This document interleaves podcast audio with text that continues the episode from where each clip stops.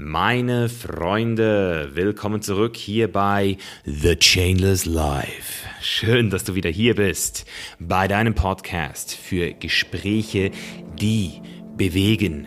Also hier sprechen wir Tachles, hier geht's auch heute mal wieder so richtig zur Sache. Und zwar war ich zu Gast bei Carsten Stahl. Wer kennt Carsten Stahl noch? Also ich wusste, dass Carsten früher im Fernseher war. Ich habe sein Gesicht direkt erkannt und wusste direkt, dass ich ihn schon irgendwo mal gesehen habe. Wahrscheinlich als ich noch sehr jung war. Und dann hat er mir auch so ein bisschen erzählt, dass er früher auch wirklich äh, ja so eine Art TV-Show gemacht hat, in der er aber 100% er selbst sein durfte. Und das macht es natürlich noch offensichtlicher. Das ist einfach eine Person, die so einen krassen Charakter hat, dass er nicht mal mehr was spielen muss. Und das habe ich wirklich auch gemerkt in diesem Gespräch. Es war ein sau intensives Gespräch. Carsten hat hier wirklich ein paar Stories gedroppt, die äh, unter die Haut gehen. Und man merkt auch wirklich, dass davon auch so sein Drive kommt. Also er hat einen unglaublichen Erfahrungsschatz, unglaublich viel gesehen, da ist auch sehr viel Schmerz, den er dann aber auch irgendwie wieder in diese Richtung channelt, um wieder was Gutes damit zu machen. Und das fand ich schon sehr interessant, die Dynamik. Also wie gesagt, ein super intensives Gespräch. Äh, wir haben zwei Folgen, die direkt nacheinander auch aufgenommen. Die eine findest du auch bei ihm auf YouTube. Da spreche ich ein bisschen mehr von meiner Mobbing-History. Wenn dich das interessiert, habe ich ja auch schon in meinem Buch so ein bisschen erläutert, dass ich damals vor allem darunter gelitten habe, dass andere Eltern ihren Kindern verboten haben, mit mir zu spielen, weil ich halt so der Außenseiter war, der halt auch viel Scheiß gebaut hat. Und das war eine harte Zeit, das auch zu spüren, diesen Ausschluss, diese Ablehnung, aber sie hat mich zu dem gemacht, was ich heute bin und deswegen bin ich auch mit dieser Einstellung so ein bisschen in den Podcast hineingestartet. Ich hatte nie so dieses Bewusstsein dafür, dass Bullying oder wie man in Deutsch sagt, Mobbing wirklich zu so viel krassen Schäden führen kann. Ich war wahrscheinlich dann doch einer, der es gut weggesteckt hat und weiß aber trotzdem auch von vielen meiner Klienten, die früher gemobbt wurden, dass das schon auch seine Spuren hinterlässt. Aber Carsten bringt sie wirklich nochmal auf ein komplett neues Level, erklärt auch wirklich so ein bisschen, ja, wie auch die Schulen und zum Teil auch der Staat das Thema komplett ignorieren. Und ja, lass dich einfach selbst überzeugen von Carsten. Also ich meine, das ist wirklich so seine größte Stärke. Er versucht hier wirklich Leute auch zu rekrutieren. Und ich bin super gespannt, wie du die Folge jetzt auch empfinden wirst und wünsche deswegen auch jetzt schon viel Spaß mit Carsten Stahl.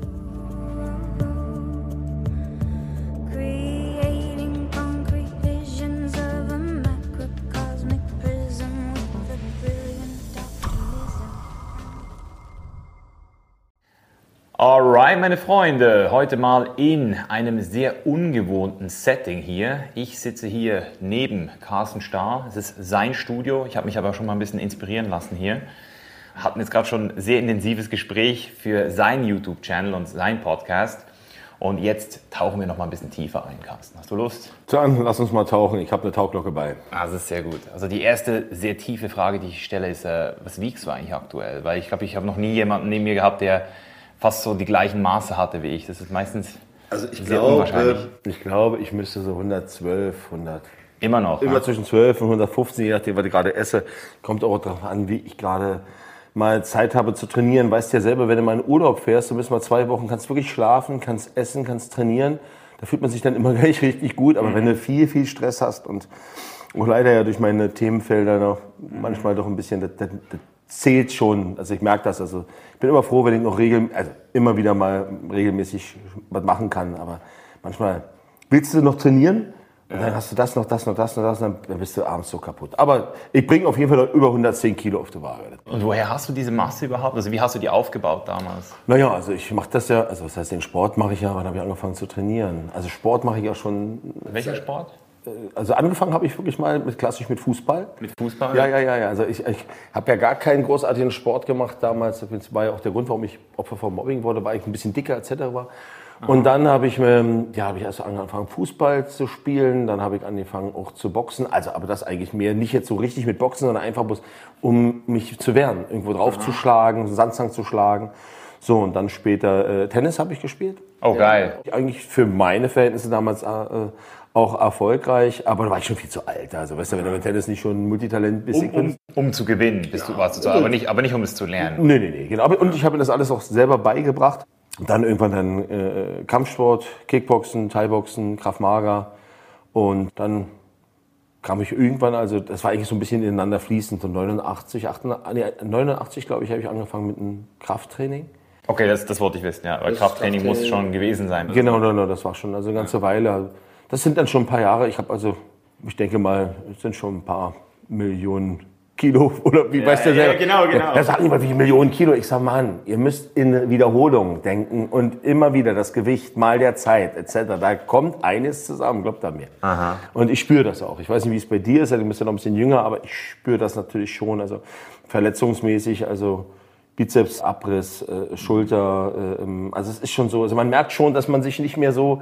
Äh, liegt natürlich auch daran, dass ich viele bestimmt auch einfach nicht so hat. Gerissen und gezogen hast wahrscheinlich. Na, eigentlich gar nicht mal so, aber ich, ich hätte mich halt viel mehr warm machen müssen. Dann war oft halt auch so, äh, in, äh, ja, viel, viel ist mir auch passiert bei meinen Dreharbeiten dann, weil ich aus dem Nichts heraus und da eigentlich schon älter war, aber nicht eingestehen wurde, einfach Dinge gemacht habe, so Action-Szenen, die ich natürlich noch dem Moment konnte, aber mir da schon dann den ein oder andere Zerrung zugezogen habe, äh, wo ich dann heute merke, oh, das äh, hättest du dir ersparen können. Aber hinterher ist man immer klüger. Ja, ja, ja. Aber noch kann ich, sagen wir mal, für fast 50, wenn ich halt wirklich auch dazu komme, auf die Ernährung zu achten und manche Dinge mal weglassen, manchmal braucht man auch ein bisschen Nervennahrung. Mhm. Kann ich aber mit fast 50 doch trotzdem, wenn ich dann jetzt mal wieder schaffe, so auch 107,5, 108, auch ein bisschen Shape zu sein, ja. noch sagen, dann sehe ich Jüngere, die...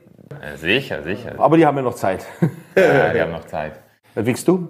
Ich wiege aktuell 100. Mhm. Ja. Also ich habe auch früher in den Spitzenzeiten, glaube ich, 108 gewogen, 107. Aber jetzt fühle ich mich auch nicht mehr wohl mit so viel Gewicht. Also ich merke auch, dass es mir, vor allem wenn ich ähm, wandern gehe, was ich super gerne mache mittlerweile, da merke ich, dass ich so mit 100 Kilo einfach ein bisschen spritziger unterwegs bin. 132 habe ich meine Spitze gedrückt. Was meinst du denn, was ich geschnauft habe wie eine, ja, Was hast du gedrückt auf der Bank? Ah, ich hatte immer, habe ja immer lange Hebel. Ich habe sehr lange Arme. Wenn du ein bisschen kürzer, aber ist ja selber, wirst du auch nicht die kürzesten haben. Ja. Aber in der Spitze, das war eigentlich 220. Wow. 220. Okay, krass. So. Aber im Rücken war ich halt immer, also das ist, das ist heute auch immer noch so. Also das Schulter kannst du ja alles vergessen. Also heute, mhm. ich sage heute immer bloß, ey, dass ich spüre, dass ich was bewege und dass ich einen Pump drin kriege, dann bin ich so, aber bei Rücken, das ist halt immer noch so, also das merke ich dann immer. Das, Mhm. Gehst, gehst, du dann auch noch ins Gym oder gehst, hast du Na, zu Hause jetzt, jetzt aufgrund der Situation natürlich ja. ist das natürlich alles ein Wahnsinn, wobei äh, mein Sportstudio gestern mal wieder angerufen hat und sagte, man Carsten, wir haben das wieder alles ein bisschen gelockert. Ich soll mal kicken, wie lange. Ich habe aber natürlich einfach, so wie viele, die jetzt wirklich äh, über Jahre hinweg trainieren, natürlich auch alles zu Hause. Äh, ja, schon. Ne? Das wäre wahrscheinlich wahnsinnig geworden. Wobei grundsätzlich, man kann immer alles irgendwie machen, wenn man will, aber es ist schon mal gut, ein bisschen was zu Hause zu haben. Ja. Ja. Was ich super interessant finde, ich habe dich ja jetzt schon so eine Stunde, eineinhalb Stunden erlebt und ich äh, weiß, dass du ja auch Schauspieler gewesen bist. Du hast ja auch ähm, ja, Serien gemacht. Darsteller, Schauspieler darfst du dich ja nur nennen, wenn du stolz wenn du weißt, das sind die erst eine ganz eingeschworene. Okay. In Amerika ist das anders. In Amerika findet man einen Typen an der Tür wie Vin Diesel und der steigt in irgendwelche Dinge an. Ist, Amerika ist da ein bisschen offener, aber bei uns, der darf sich ja, nicht Schauspieler nennen. Der ist ja, hat's ja nicht studiert oder der hat ja erst gut. Genau, das wollte ich wissen, weil ich, für mich, ich wurde auch ein paar Mal gecastet und ich habe immer direkt gemerkt, ich hatte eine Aversion, eine andere Rolle einzunehmen. Und ich finde, du bist auch so ein Charakter. Was war so die Rolle, die du am, wo du am meisten üben musstest, um weg von dem zu kommen, was du warst? Also gar nicht, weil du darfst. Du warst immer Carsten eigentlich. Nein, also ich habe ja, auch nicht, ich hab ja auch nichts anderes gemacht. Du darfst ja nicht vergessen, also es war ja so, sie wollten eine Sendung aus Amerika, die Kopfgeldjäger, äh, The Bounty Hunter hieß mit Doc. Mhm äh, wollten sie in Deutschland etablieren. Das schon Jahre bevor sie überhaupt mit uns angefangen haben. Das wollte man irgendwie nicht, man hat ach, wollen wir nicht. Und dann irgendwann war mal so weit, dann hat halt bei der ausstrahlenden Sender, äh, gab es wieder mal eine Chefsesselveränderung, der hat gesagt, oh, lass uns das mal machen. Und dann haben sie halt jemanden gesucht und ich war da schon gelistet durch mal eine Aktion, die da mal war. Und dann haben die mich halt angerufen und haben gesagt, pass mal auf, wir wollen das und das machen. Und ja, ich sagte, na gut, da ich sowieso gerade in einer Änderungsphase meines Lebens war, habe ich, hab ich gedacht, Mann, gut, die haben mir das bezahlt, was ich wollte. Mhm. Ist das lukrativ? Also, also grundsätzlich für das, die, die wollten ja das umsetzen. Die Frage ist immer, ist immer lukrativ, was du für dich heraushandelst. Die meisten, die heute ins Fernsehen gehen, ging es ja nur darum, im Fernsehen zu sein. Mir war das ja in dem Moment nicht das Entscheidende, sondern ich hatte halt meinen Job damals Und der war halt wirklich sehr riskant. Ja, und da habe ich gesagt, oh, wenn ich da mal rauskomme und was anderes mache und das gleiche Geld verdiene, war es okay. Und du lernst noch was Neues kennen. Dann bin, aber jetzt kommen wir jetzt zur Geschichte. Es ging ja um den Privatdetektiven der sich dort, dort, auch das war ja ein Teil meines Berufes, ich habe ja Leibwächter und auch äh, da natürlich auch viele Sachen mit Observation und so weiter auch alles mit zu tun gehabt. Und da habe ich halt gesagt, ja, und das haben die in meiner Vita gesehen. Und die wollten natürlich einen Typen, der eine gewisse Ausstrahlung hat, der tätowiert ist, der, ich sag mal, immer eine Kante ist, so wie sie es halt gesagt haben. Mhm. Und dann auch ein, ein charmantes, Auf, ein charmantes, charismatisches Auftreten, ja. große Schnauze. Und ich bin ja da nur, dann hatte ich noch den passenden Namen, dann sind wir dahin. Und dann haben die mir gesagt, ja, wir wollen das und das und das, stellen wir uns vor. Und dann habe ich mir das so durchgeguckt, also haben die so, so, so einen Leitfaden, also Drehbuch war es, es war ja ein Mood-Tape. Das ist immer so diese Test-Tapes, um das zu zeigen. Mhm. Und da habe ich mir das angeguckt. Und da waren die ja alle da, diese Leute, die mit mir auch teilweise später dann gedreht haben. Ich kannte die ja damals nicht.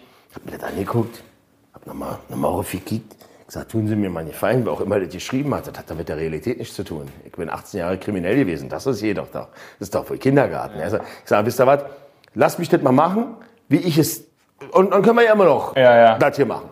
Und dann habe ich das gemacht und da gab es halt auch so eine Sequenz, da sollten wir dann die, die haben ein Auto aufgeknackt und haben da, oder nee, die haben Hehlerware vertickt und dann sollten wir die halt hingehen und so nach dem Thema, ja, bleiben Sie mal stehen, äh, Sie, äh, wir rufen jetzt mal die Polizei hin. Äh, Scheiße, oder was, das denn, werden die direkt sehen. Also bin ich zu den Typen hingegangen, die waren noch ein bisschen kräftiger, die mussten ja noch ein bisschen nach was aussehen. Bin hier gesagt, Jungs, pass mal auf hier, also das ist doch peinlich für uns alle. Habt ihr, habt ihr ein Problem, wenn ich euch ein bisschen härter anpacke und wir uns hier ein bisschen rumbolzen? Also wir müssen ja nicht uns voll in die Fresse hauen, aber es soll ein bisschen nach was aussehen. Ja, und das waren natürlich auch Typen, die sich, wenn ich das zu dir sage und, und da stehen auch noch ein paar drumherum, dann sagst du ja nicht unbedingt, nee, ich hab Angst vor dir oder so. Ja. Also dann haben wir das auch gemacht. Naja, und dann habe ich gesagt, okay, dann hieß es halt, dann war das so eine Observationsdings mit Kameras aufgenommen, mit Walkie-Talkie und mhm. ranschleichen und so. Und so, und dann habe ich halt das allererste Mal gesagt, hat, hatte meine Leute dann positioniert, denn ich war ja da der Head der Chef der Detektiv. Ist das Drehbuch umgeschrieben eigentlich so ein bisschen? Ne? Drehbuch ist gar keins. Jedenfalls, also es gab schon eins, aber sowas habe ich nie gelesen. Jedenfalls habe ich dann irgendwann gesagt, Zugriff. Und dann bin ich halt losgegangen.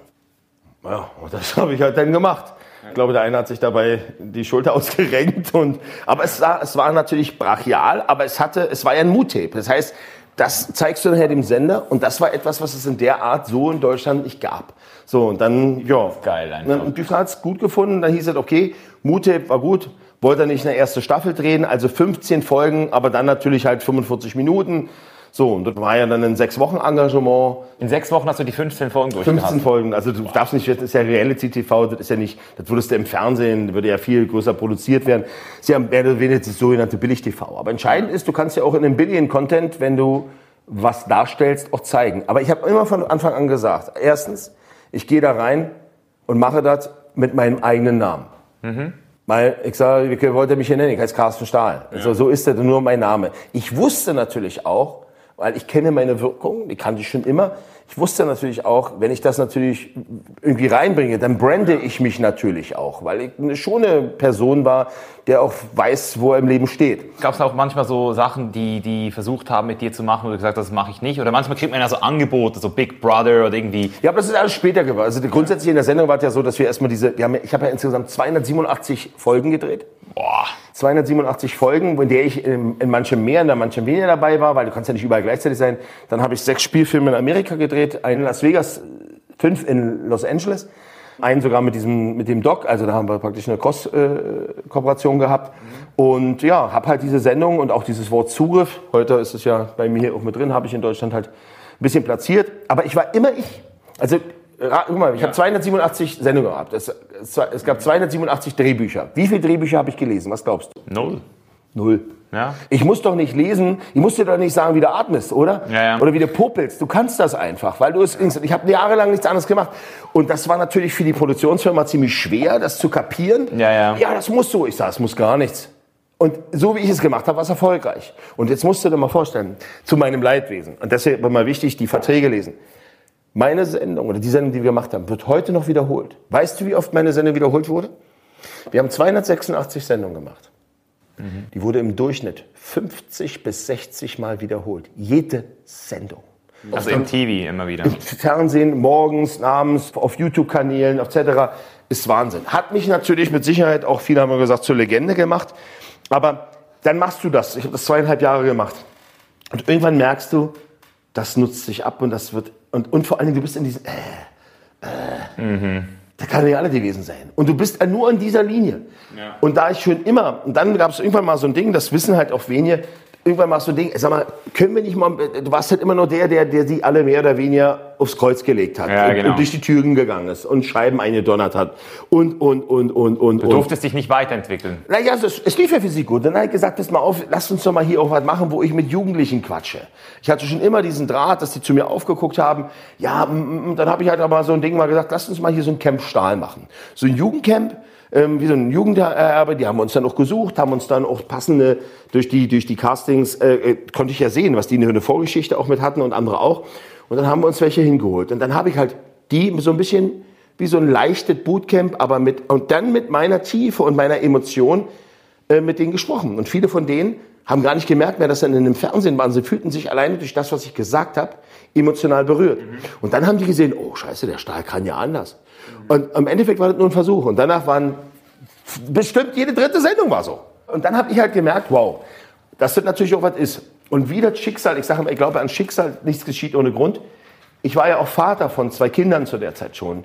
Und genau in dieser Phase halt auch ist mein Sohn halt auch, war schon am Ende dahin, der hat sich ja auch entwickelt. Und dann gab es halt in dieser Phase, da hatten wir in Amerika gedreht und da gab es so eine Cross-Phase. Da ist mein Sohn Opfer von Mobbing und Gewalt nach ganz kurzer Zeit an der Schule geworden, schon nach der Einschulung. Und da habe ich gesagt, hier muss man was machen, hier muss man was verändern. Und hier muss man mit den Kindern sprechen. Was ist ihm passiert konkret? Er ist nach zwei Tagen Grundschule zusammengeschlagen und zusammengetreten worden mit fünfeinhalb Jahren. Weißt du, warum das passiert ist? Er war der Neue mit einer Schule, grundsätzlich ja. auch, natürlich auch ein bisschen, dass er einen polnischen Nachnamen hatte, aber das war nicht mit, aber es war einfach so. Entscheidend ist aber, dass die Geschichte sich für mich wiederholt hat und dass mein Sohn im Endeffekt das gleiche erlebt hat wie ich. Ja. Und dann verzweifelst du, siehst, da musst du was machen und dann ich, bin ich halt hin, habe gemerkt, wie die Schule damit umgegangen ist, dass sie es totschweigen wollten, dass sie es nicht ernst nehmen wollten. Und dann habe ich zum allerersten Mal meine gesellschaftliche Position dazu genutzt, zu sagen, passen Sie auf, entweder machen wir hier was und wir helfen jetzt den Schülern zu erkennen, dass das falsch ist, oder ich gehe damit in die Öffentlichkeit. Und das ist auf jeden Fall eine Story, das weiß ich. Und daran habe ich gemerkt, dass sie davor Schiss haben. Das habe ich mir auch gleich eingeprägt, weil das ist einer eine der Dinge, mit der ich heute immer arbeite, auch wenn ich muss. Mit der Angst. Naja, ich sage es immer so, das ist ein schutzbefohlener Raum. Ja. Und die Lehrer und die Direktoren sollen die Kinder beschützen. Auch wenn es sein muss vor sich selbst. Wenn sie das Thema aber nicht ernst nehmen und die Kinder sich selbst überlassen, dann muss man denen vielleicht auch mal zeigen, dass es Grenzen gibt. Und die zeige ich dann auf. Und spätestens dann, wenn die Presse mal darüber berichtet hat, wissen die, dass es, es ist zwar leider der eine Weg, aber ich habe leider gemerkt, dass die Hälfte aller Schulleiter in Deutschland sagen, an unserer Schule gibt es kein Mobbing, wir haben keine Probleme. Die andere Schulleiterhälfte macht was. Und ich hatte, war ja schon an 1000, an, an, an, hatte schon mit über 80.000 Schülern gearbeitet, war an über 235 Schulen, glaube ich, oder 30 Schulen, kann ich schon gar nicht mehr richtig äh, nachvollziehen. Und habe ja viel getan, aber der Offenheitsweg ist halt entscheidend. Und so habe ich dann praktisch aus meiner Karriere etwas gemacht. Natürlich gab es dann irgendwann auch mal die ein oder anderen Anfragen für irgendwelche Promi-Formate und sowas alles. Aber weißt du, du hast ja noch keine Kinder. Das Entscheidende ist, für deine Fehler, die du als Erwachsener ja, ja. besonders wenn du öffentlich bist, müssen deine Kinder den größten Preis bezahlen.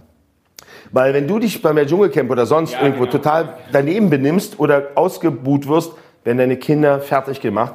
Und das wollte ich nicht. Und ich wollte, muss in den Spiegel gucken. Und ich sag dir eins, guck mal, du weißt ja heute, was ich heute mache. Und das hat mich ja acht Jahre meines Lebens gekostet, da hinzukommen, das zu machen. Stell dir mal vor, ich wäre niemals da angekommen, wenn ich solche Formate gemacht hätte. Die Leute hätten mich niemals respektiert. Sie respektieren mich dafür, weil ich sowas nicht tue. Weil ich für was stehe. Ja. Ganz ehrlich, wer sich, die sollen ja alle machen, was sie wollen. Aber es ist wirklich so, wer das jetzt macht und Pech hat und dann auch noch scheiße sich verhält oder scheiß gestellt. Ich würde es auch nicht machen. Ja. Kannst tausend Sachen richtig machen, eine machst du falsch, die zeigen sie, bist du das Arschloch. Es gibt auch nur zwei Gründe. Es gibt entweder du brauchst das Geld ja. oder du findest es so geil, einfach irgendwie gesehen zu werden. Du brauchst es einfach so narzisstisch ja, oder so. Genau. Oder es ist eine Kombination aus beiden. Ja. Grundsätzlich ist es beides nicht das und nicht, dass ich nicht hier und da mal Geld brauchen könnte, aber äh, was es mir auf gar keinen Fall geht, dass ich irgendwie gesehen werde.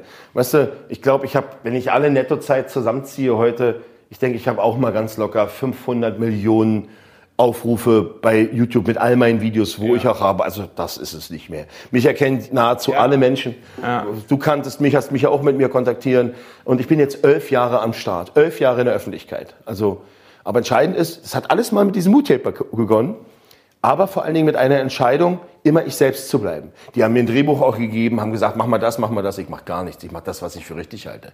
Und ganz wichtig, Aha. ich habe meinen Namen behalten. Die wollten aber trotzdem mit ihren Verträgen natürlich dann versuchen, sich meinen Namen zu schnappen. Naja, und da habe ich gedacht, sagt mal, habe ich die AGBs durchgelesen, ja, ja, ja. hab geguckt, da sag mal, sag mal, sieht aus wie ein Vollidiot Carsten Stars Marke zu saven. Ja, ja, ja, natürlich, die habe ich aber alles streichen lassen. Oh, das habe ich gar nicht gesehen. Ja, fuck off. Jedenfalls, äh, das ist immer ganz wichtig. Lest Kleingedruckte etc. Ganz wichtig, weil wenn du einen Namen hast und man nachher das deinen eigenen Namen nicht benutzen, weil ein anderer, da, da, da, da, woher kommen wir denn? So, das war natürlich wichtig und ich sag mal, Carsten Stahl passt ja natürlich, auch, ist ja nun mal mein so trete ich auf. Also war das natürlich auch klar. Und wenn du das auch verbinden kannst miteinander und guck mal, du, du hast ja, wir kannten uns ja vorher nicht. Und du bist ja ein paar Tage jünger als ich und du äh, hast ja bestimmt auch das eine oder andere hier von mir mal gelesen, gesehen etc. oder auch vielleicht mal gehört, wie Leute über mich reden, im Positiven oder im Negativen. Aber sie reden über mich. Mhm. Also muss ich ja irgendwie in den letzten Jahren doch viel bewegt oder verändert haben oder angestoßen haben, dass man über mich quatscht. Ja. Problem hast du darüber, wenn man nicht mehr über dich Gleichgültigkeit. Mhm, genau. Das ist interessant. Vielleicht um es noch mal ganz kurz zurückzugehen in der mhm. Zeit, weil du vorhin dieses, du hast gesagt, ich war 18 Jahre kriminell. Mhm. Mich würde einfach mal interessieren, wie du auf diese 18 Jahre kommst, weil du machst ja so eine Entscheidung nicht bewusst. Also wie fängt man an, kriminell zu werden? Weil ich war auch kriminell, wenn ich so zurückdenke. Ich habe auch kriminelle Sachen gemacht, aber es war jetzt nie so, dass ich jetzt gesagt habe, okay, ich werde jetzt kriminell, sondern es war immer irgendeine Emotion, irgendein Grund dahinter? Also, was war so bei dir der Grund, warum du überhaupt, also, weil, weil, auf jetzt machst du auf mich überhaupt keinen korrupten Eindruck mehr. Ja, also grundsätzlich musst du immer bedenken, wir sind ja alle nur die Summe unserer Erlebnisse und Erfahrungen. Mhm. Du musst halt zurückgucken, einfach zu sehen, ich war extremes Opfer von Mobbing und Gewalt. Mhm. Ich, sogar so weit, dass ich mir das Leben nehmen wollte. Mhm. Und bin dann vom Opfer, ein kleiner, dicker Junge, zum Täter geworden, der willkürlich um sich schlägt, erst zum Mittäter, dann zum Täter.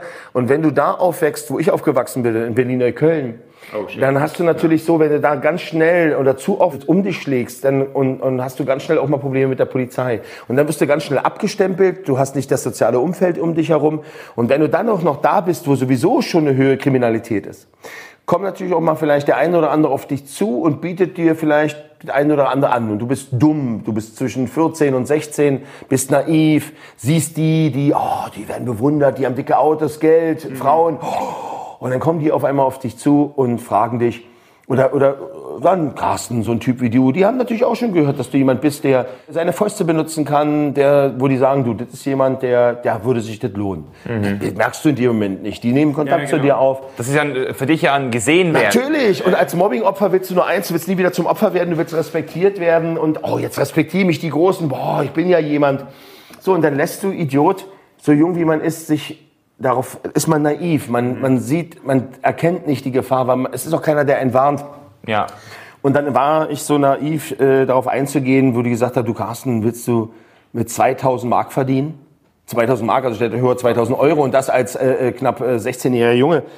Das Einzige, was ich dafür tun sollte, war ein Paket von A nach B zu tragen. Ja, weil wenn man einen 15-Jährigen erwischt, dann passiert nichts. Mhm. So, aber ich durfte nicht in das Paket reingucken und keine Fragen stellen. So, und ich natürlich da, Bub, wollte auch nicht irgendwie Nee sagen, Bub, hab ich gemacht. Bin mit dem Paket von A nach B gegangen, habe wirklich da 2000 Mark bekommen und habe mich gefreut wie Bolle. Ja, und damit hatten sie mich.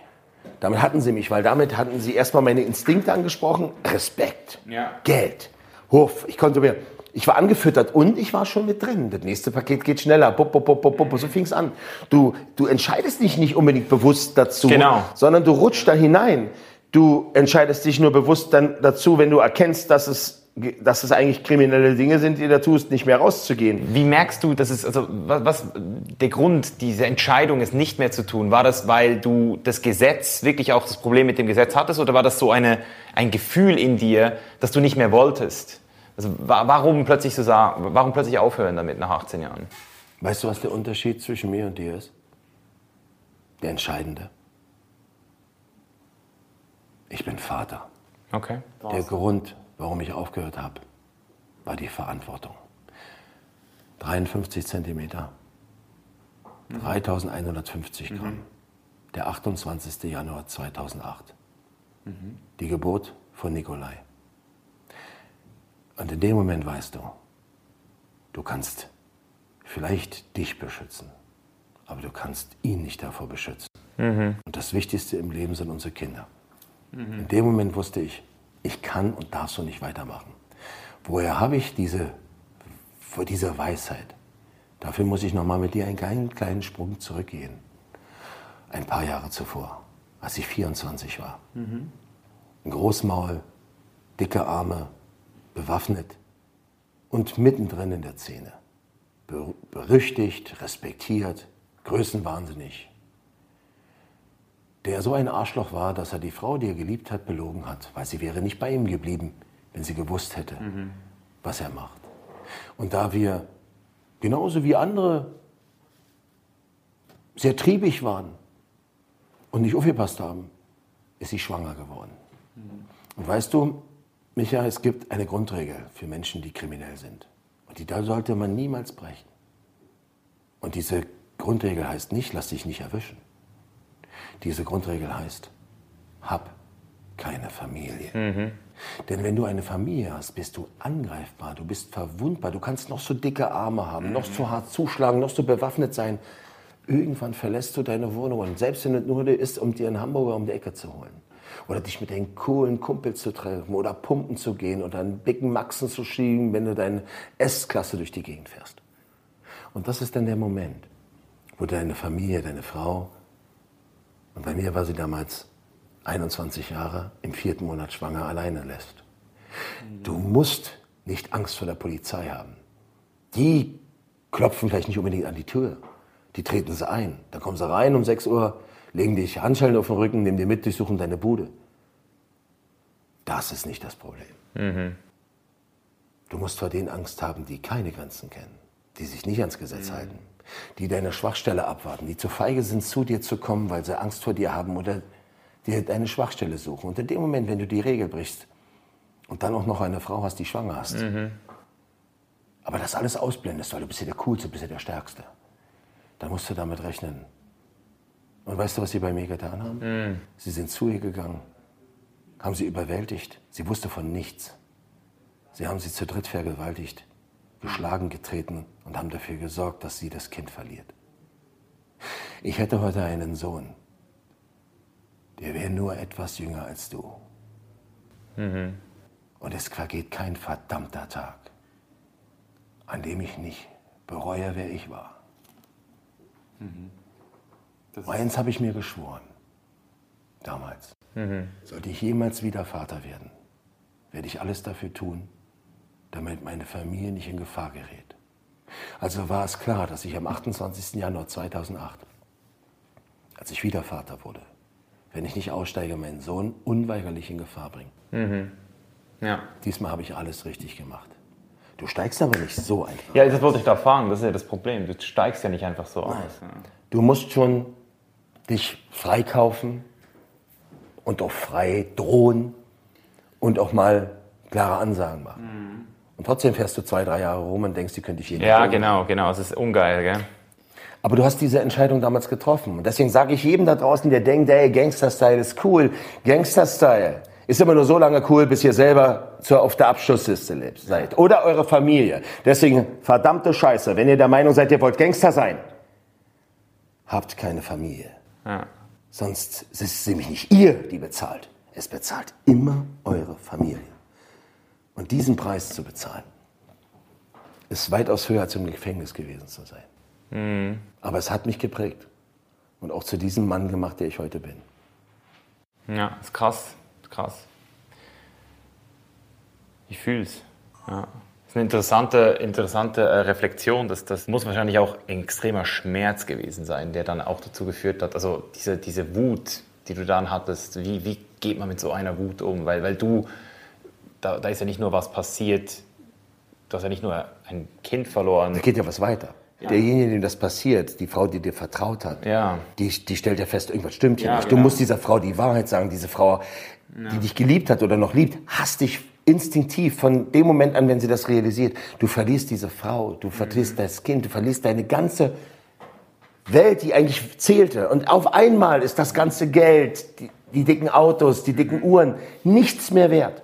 Mhm. Du verlierst von heute auf morgen alles, was wirklich zählt, aber du warst dir nicht bewusst, weil du nicht geschätzt hast, was du hattest. Mhm. Und auf einmal bist du ein Niemand. Die mögen wundern dich immer noch. Und das Einzige, nach was du dich sehnst, ist dann die Konfrontation.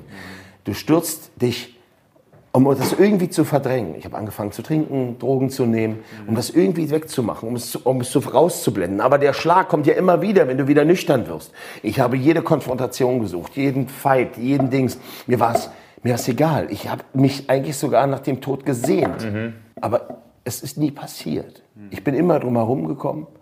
Und weißt du, wir hatten schon vorher mal darüber geredet.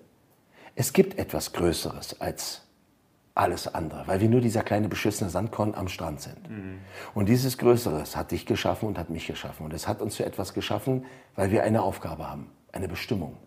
Ich musste diesen ganzen Scheiß, diesen ganzen Schmerz erleben, um der zu sein, der ich heute bin. Weil was ich heute mache, an den Gräbern, in den Gerichtsverhandlungen, mit den toten Kindern, mit den missbrauchten Kindern, mit den leidenden Kindern, mhm. da musst du verdammt stark sein. Und du musst sie verstehen. Wen musst du verstehen? Du musst verstehen, was sie durchmachen, was sie erlitten haben, mhm. erleiden. Weil du bist derjenige in dem Moment, der ihnen durch deine Wissen, durch deine Erfahrung aufzeigen kann, dass es okay ist, weiterzuleben. Ja. Sie fühlen sich schwach, sie fühlen sich hilflos, alleine, sie haben Suizidgedanken. Oder sie sind tot und keiner kämpft mehr für sie. Ich möchte nur etwas verändern. Ich kann meine Vergangenheit nicht ändern, Micha. Mhm. Aber es ist meine Pflicht, als Vater, als Bürger und als sehr, für viele wohl ein Vorbild, etwas zu bewegen und zu verändern. Und das tue ich. Ich versuche mein Bestes, mhm. damit Kinder geschützt sind, damit Gesetze verändert werden, dass die Gesellschaft aufwacht, dass ich dafür angefeindet werde, dass ich dafür auch nicht immer beliebt bin. Das ist mir vollkommen egal. Mhm. Das Einzige, was mir interessiert, ist, dass die Kinder von heute nicht den gleichen Schmerz erleben, den ich erleben musste. Mhm. Ja, Schmerz erleben, das ist ja so das Ding. Wir haben alle unsere, sage ich jetzt mal so, unsere Vergangenheit und gucken so auf sie zurück und die Geschichten sind immer noch da, aber am Ende des Tages, ich frage mich manchmal so bei mir so, wäre es besser gewesen, hätte ich diese ganzen Mobbing-Geschichten in meinem Leben jetzt nicht erlebt? Und ich, ich sage mir immer, nein, es ist genau richtig so, wie es ist. Oder deswegen, was mich so interessiert, ist bei dir, ist so dieses, oder dadurch, dass du heute da bist, wo du bist, weißt du ja auch, wie wichtig es war, alles zu erleben, was da war. Deswegen, was würde denn passieren oder wie würden sich die Kinder denn entwickeln, wenn es kein Mobbing mehr geben würde, wenn es keine Gefahr mehr geben würde? Was würde sich grundlegend verändern in dem Leben dieser Kinder und auch in unserer Gesellschaft? Also du musst es jetzt erstmal von dir und mir als Beispiel jetzt mal, kannst du das natürlich aufschlüsseln und kannst sagen, ja, es hat dich stärker gemacht und es hat dich zu dem Mann und Menschen gemacht, der du heute bist. Ja, aber, und auch mich, ich wollte mich deshalb umbringen. Und äh, wäre heute tot, hätte man mich nicht in einer Grube gefunden, blutend und habe danach mehrere Tage im Koma gelegen. Aber du musst halt bedenken, dass sehr viele Kinder jeden Tag sich ein Kind wegen Mobbing umbringt und Tausende von Kindern darunter leiden, mit schwersten Depressionen erwachsen werden. Es ist ein hoher Preis für ein Paar, die es überleben. Einige der erfolgreichsten Menschen der Welt sind extreme Mobbingopfer. Mhm. Elon Musk, extremes Mobbingopfer, ist heute ultra erfolgreich, weil Erfolg oft die größte Revanche, Rache, Genugtuung ist, die man hat. Mhm. Ohne das Mobbing wäre der niemals so erfolgreich geworden. Mike Tyson wäre ohne Mobbing niemals Boxweltmeister geworden. Ja, ich wäre niemals der, der ich wäre. Du wärst der nicht, der du bist. Aber überleg den Preis, den Hunderttausende von Menschen, Kinder auf dieser Welt bezahlen. Was wäre unsere Gesellschaft ohne Mobbing? vielleicht respektvoller und toleranter. Wir werden Mobbing niemals komplett loswerden. Mhm. Es wird immer ein Teil unserer Gesellschaft sein. Aber, deswegen fragt man mich immer, Carsten, kannst du dir vorstellen, dass man Mobbing komplett stoppen kann? Ich sage, nein. Aber wir können es eindämmen und wir können dafür sorgen, dass wir mit den richtigen Maßnahmen, dass kein Kind sich mehr wegen Mobbing das Leben nimmt. Jetzt ist Mobbing so zügellos, so außer Kontrolle, so digitalisiert, dass Kinder sich tagtäglich mit Suizidgedanken rumplagen. Und die Politik und die Gesellschaft schaut weg. Das nehme ich nicht hin. Und deshalb Stopp Mobbing und Bündnis Kinderschutz. Ja, Mobbing macht manche stärker. Aber Mobbing tötet noch viel mehr Menschen, mhm. als es stärker macht.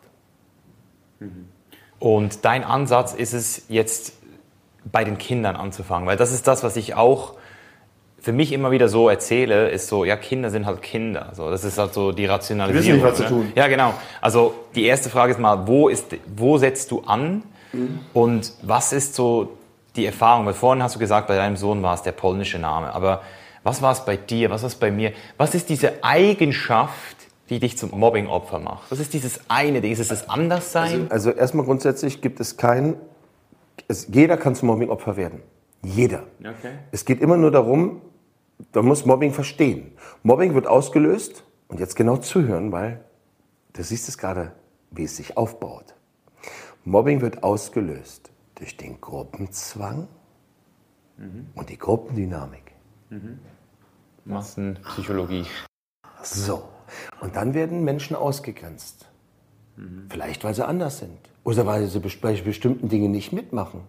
Weil sie zu viele Fragen stellen. Ja. Weil sie unbequem sind. Ja. Mobbing ist eine Dynamik. Und ich fange mit meinem Projekt schon in der Kita an, in der Grundschule, in der Oberschule, weil richtige, wertvolle Prävention bedeutet, bevor Menschen zu Opfern und Tätern werden. Mobbing beginnt sehr früh. Mobbing bedeutet ausgrenzen, andere ausschließen. Mobbing beginnt schon bevor die Kinder teilweise in die Kita gehen, ohne dass sie wissen, dass es ist, ohne dass die Eltern es erkennen. Stell dir spielende Kinder auf dem Spielplatz vor. Die spielen zusammen, alle verschiedenste Hautfarbe, Religion, ganz egal. Jetzt kommt ein Kind dazu. Und auf einmal sagen welche aus der Gruppe, nee, mit dir spielen wir nicht, du bist doof. Das Kind läuft weinend weg. Wenn werden wir jetzt, wir als Erwachsene nicht dazwischen gehen und sagen, was soll das? Ihr spielt alle gemeinsam oder gar keiner? Dann spielen die auch. Der Erwachsene hat die Pflicht einzugreifen und die Kinder aufzuklären. Den Kindern in der Schule mit wirkungsvoller, nachhaltiger Prävention das Thema Mobbing nahezubringen. Aber wisst du, weißt du, Mobbing ist keine Frage eines Titels oder eines Studiums. Mobbing kann man nur bekämpfen über einen Muskel, wenn du da nicht triffst. Mobbing kann man nur bekämpfen über das Herz. Mhm. Erst wenn du den Menschen im Herzen berührst, öffnen sie ihren Verstand, um nachzuvollziehen, was das, was sie tun, falsch ist, gefährlich ist und sich auch eingestehen, dass sie es selbst erlebt haben. Wenn ich meine Seminare mache, zwischen drei und dreieinhalb Stunden, erst mit den Schülern, dann mit den Lehrern, da passiert etwas. Ich habe Veranstaltungen gehabt, Micha, mit über 2800 Schülern. Da siehst du einige Dinge davon. Es ist, ich, ich bringe den Kindern dieses Thema nah, auf Augenhöhe. Ich verurteile sie nicht, auch nicht die Täter, mhm. weil ich war beides. Opfer, Mitläufer, Täter.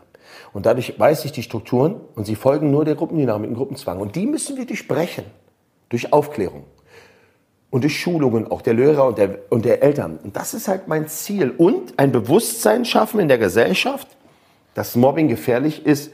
Und ich gehe sogar noch weiter. Mobbing ist ein Serienkiller. Mobbing war, war mit zuständig für sehr viele Amokläufe, auch in Deutschland, München, Erfurt, Winnenden. Mobbing hat Kasia Lehnert getötet, die Ex-Freundin von Boateng, die durch das digitale Mobbing und ihren Bekanntheitsstatus alles verloren hat, also aus ihrem Gefühl heraus und aus Verzweiflung sich das Leben genommen hat. Und wenn ein Mensch stirbt, dann wollen sie es alle nicht gewesen sein. Und die größte Lüge ist die, wenn ein Schulleiter sagt, an meiner Schule gibt es kein Mobbing. Wir haben 500.000 bis eine Million Fälle jede Woche an deutschen Schulen ohne Cybermobbing.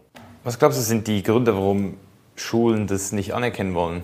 Warum Schulen das? Weil sie Angst haben, als Problemschule dazustehen. Sie haben Angst, als Problemschule dazustehen und dann haben oft Schulleiter die Angst, dass man sagt, sie hätten ihre Schule nicht unter Kontrolle. Was total schwachsinnig ist, weil die Schüler sind heute alle digitalisiert. Mobbing hat schon längst den Raum der Schule verlassen. Es ist überall. Aber Mobbing macht doch nicht am Zauntor Stopp.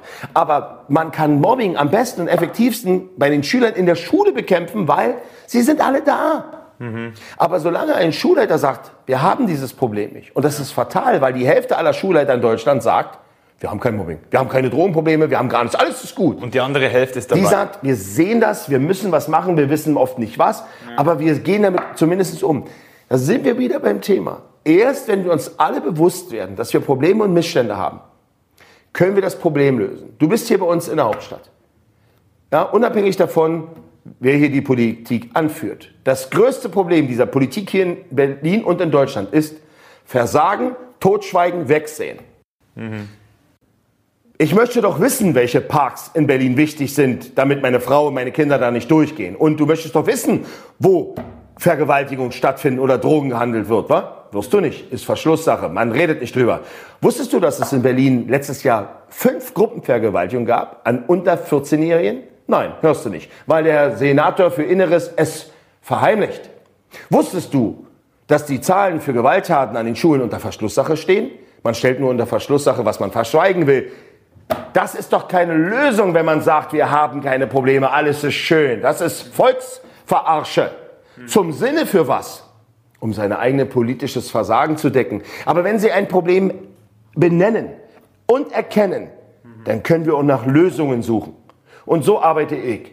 Natürlich bin ich dadurch auch nicht unbedingt beliebt, weil ich lege den Finger in die Wunde und sage, ey, da ist ein Problem. Wo andere sagen, ist alles gut. Halt doch mal die Fresse. Du werde ich niemals. Mhm. Vielleicht mal die Differenzierung, weil das Wort Mobbing, das ist ja ein dehnbarer Begriff. Also mhm. du hast jetzt gesagt, es fängt schon an es gibt, bei... Es gibt fünf Grundpfeiler. Ja, also du, du hast jetzt gesagt, es fängt schon an beim Ab, Abweisen, oder? Aber kann man denn nicht, kann man nicht sagen, es gibt auch so eine normale Form, so eine, so eine, so eine wirklich eben auch unvermeidbare Kinder, sind halt Kinderform? Es gibt auch, auch unter Erwachsenen, es gibt natürlich eine Form der, der Kritik und des, des, des Angriffs, die man nicht ändern kann. Das ist ja. auch ein Teil der Konfliktsprache. Ja, genau. Aber, deswegen sage ich, ich wollte hier bloß zeigen, wenn Kinder praktisch andere nicht mitspielen lassen, beginnt es, es auszugrenzen, du darfst nicht teilhaben. Und das fühlt sich für dieses kleine Kind sehr schmerzhaft an. Das will da nie wieder hin. Und so ist es natürlich nicht mit einmal für ein Kind in der Schule, sondern der permanente Druck. Und Mobbing steht auf fünf Grundpfeiler. Mhm. Das Beleidigen. Spitzenreiter, Hurensohn und Schlampe, die meist ja. benutzten Schimpfworte. Ja. Dann kommt das Schlagen und Treten. Dann das Lästern, oft im Netz, hinterm Rücken jemand Scheiße erzählen. Sachen kaputt machen und Sachen wegnehmen und ganz demütigend erniedrigend das Auslachen. Also es gibt ja Kinder, da fallen die hin, die sehen, die tun sich weh, die lachen und zeigen ja. den Finger drauf. Das ist es. Und wenn da kein Erwachsener eingreift. Und natürlich ist nicht alles gleich, ja, aber dann muss doch zumindest sagen, ey, das ist nicht okay. Der hat ja zu mir Arschloch gesagt. Natürlich ist das jetzt nicht unbedingt gleich Mobbing, ja, aber man muss es schon differenzieren. Ja, also natürlich sollen die sich, es wird auch immer jemanden geben, der etwas stärker ist, der eine, eine Führungsposition mehr hat und ein anderer, aber die darf man doch nicht ausnutzen. Mhm. Es ist immer eine Frage der Kommunikation und dem hingehen. Jetzt ist es so, dass manche Lehrer sagen, na, die machen das unter sich aus. Weißt du, was das bedeutet, Janik, äh, Micha, wenn das bedeutet, wir machen das unter uns aus? Der Stärkere gewinnt. Mhm. Ist doch klar. Ja. Den überlassen den nicht selbst. Oder ach, geht mir da, lass mich doch mit dem Kindergraben in Ruhe. Für die Kinder ist das kein Kindergraben. Ja, es ist interessant. Ich habe gerade so, ähm, wir haben ja vorhin bei dir schon ein bisschen darüber gesprochen, aber es ist mir gerade noch eine, eine interessante Sache in den Sinn gekommen. Und zwar, gab es bei uns in der Schule, also bis zur ersten, von der ersten bis zur sechsten Klasse warst du in dem Primarschulhaus und vom siebten bis zur neunten Klasse kam das Sekundarschulhaus. Also Grundschule, Oberschule. Ja, genau. Und das hatte so einen Brunnen.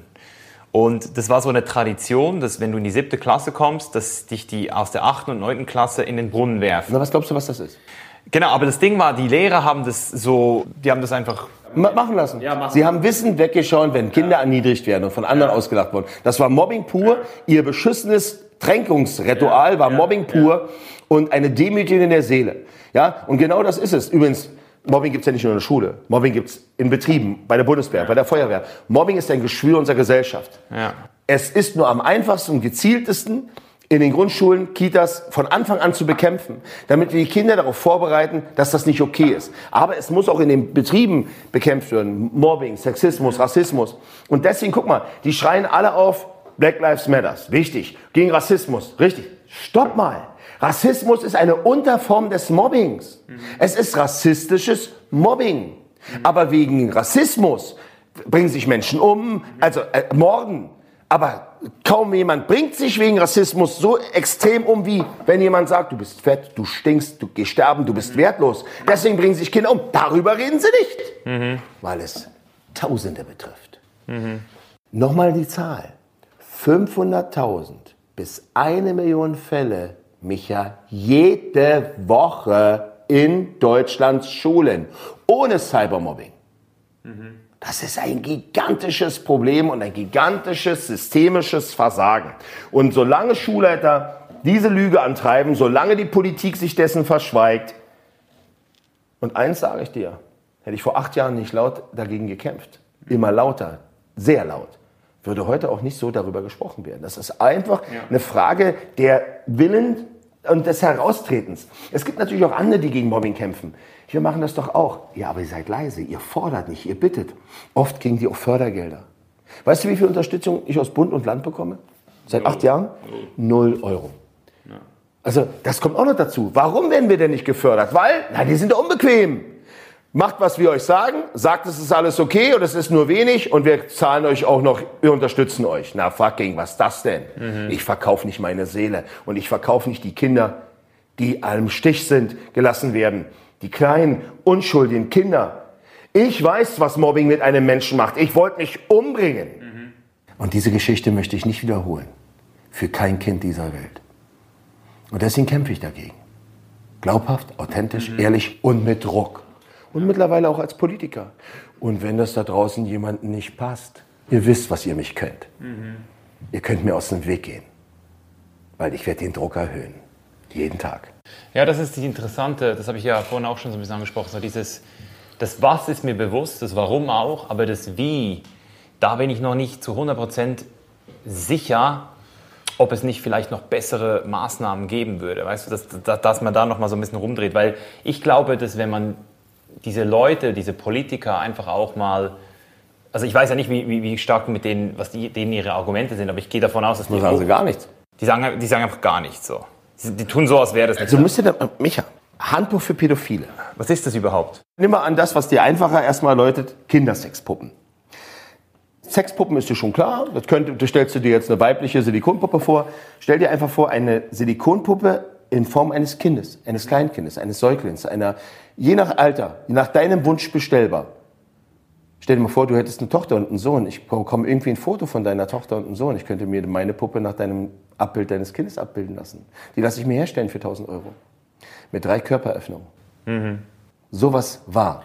Bei den beiden größten Versandbetrieben die es gibt. Ja. Frei bestellbar. Ich habe das gesehen durch jemanden, der mich darauf aufmerksam gemacht hat. Ich habe da angerufen und gesagt, das ist nicht normal.